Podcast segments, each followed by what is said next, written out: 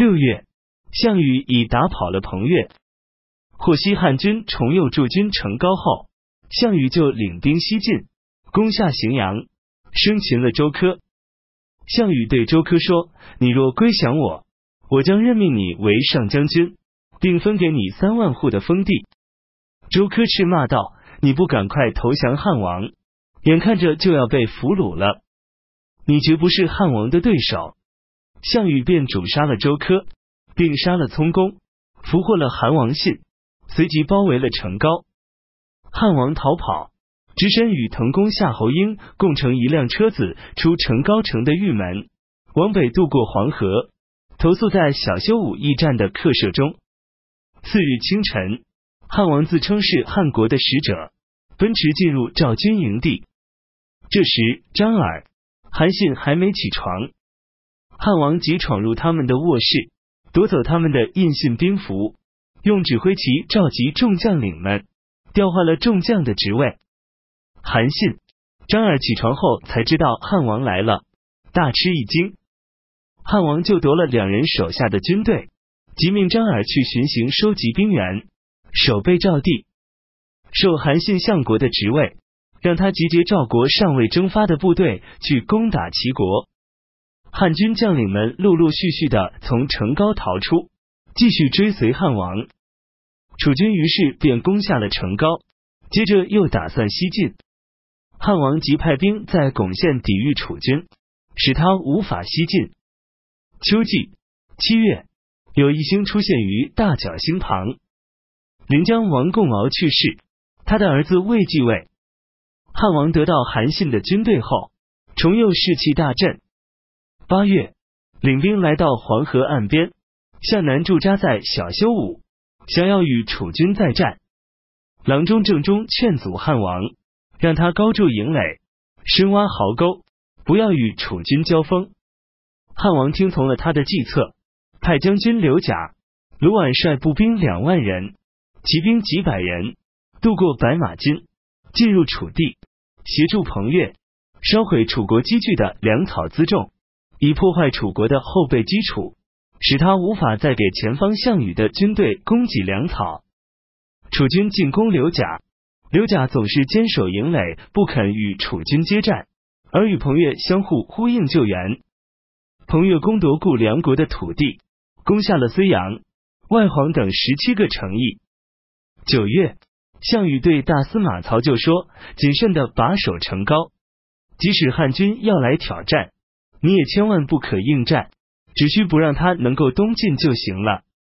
我十五天之内必能平定梁地。”重与你会合到一起。项羽随即领兵向东进发，攻打陈留、外黄、睢阳等城，都攻克了。汉王想放弃城高以东地区，驻扎到巩县、洛阳，以抗拒楚军的西进。历时其说道：“我听说懂得‘民以食为天’这一道理的人，帝王的事业可以成功。治理天下的国君，把百姓当作天。”而百姓则把粮食当作天。敖仓作为天下转运粮食的集散地已经很久了，我获悉那里贮藏的粮食非常之多。现在楚军攻下营昆阳，竟然不坚守敖仓，而却领兵东去，只派些因获罪被罚充军的士兵分守城高，这真是上天对汉军的帮助啊！目前楚军容易攻取，汉军反倒退却。自己贻误有利战机，我私下里认为这是个过错，而且两雄不可并立，楚汉长久的相持不下，使得海内动荡不定，农夫放下农具停止耕作，织女离开织机不再纺纱织布，普天之下民心惶惶，没有归属。因此，希望您赶快再度进兵，收复荥阳，占有敖仓的粮食，扼守住城高的险要。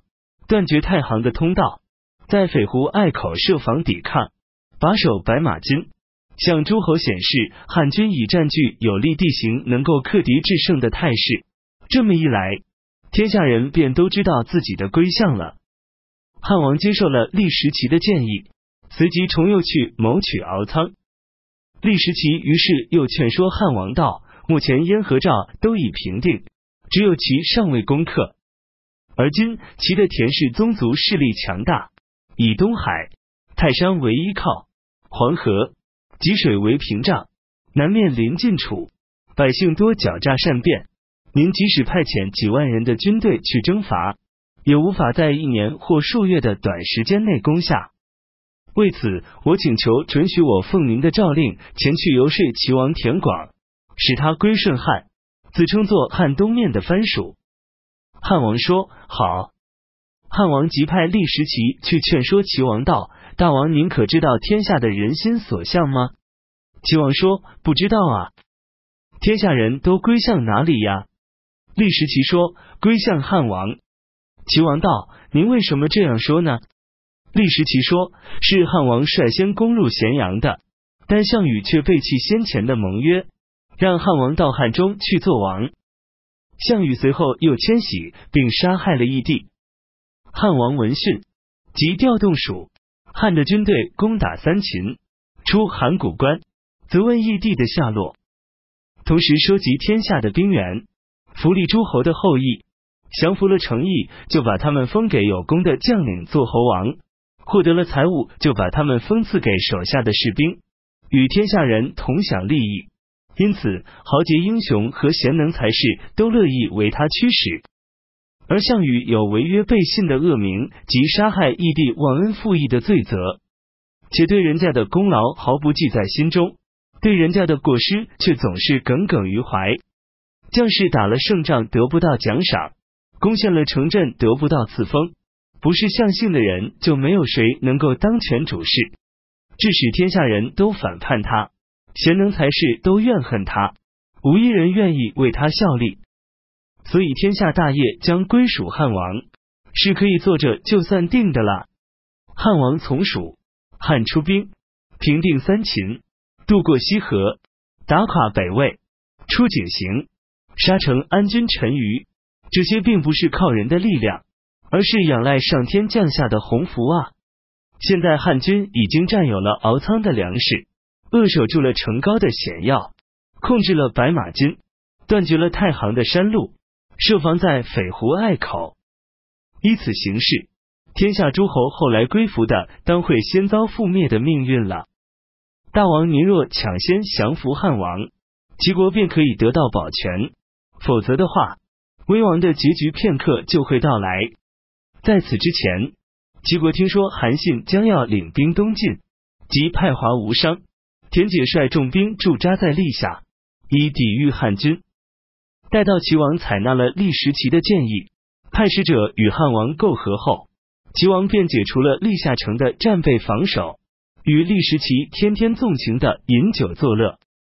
这时，韩信领兵东来，尚未从平原渡口渡过黄河。就听说历时齐已经劝说的齐国归降了，便想停止前进。便是蒯彻劝韩信说：“您受汉王诏命攻打齐国，亏而汉王只不过是另派密使去劝降齐国，难道又发出了诏令命将军您停止进攻了吗？您怎么能不继续前进了呢？况且历时齐这个人不过是个说客，俯身在车前的横木上。”驶入齐国去鼓弄他的三寸不烂之舌，凭此便降服了齐国七十多个城池。而您统帅着几万人马，历时一年多才攻下赵国的五十余座城池。这样看来，您做大将军几年，反倒不如一个书呆子的功劳大了。韩信因此同意了蒯彻的意见，即率军渡过黄河，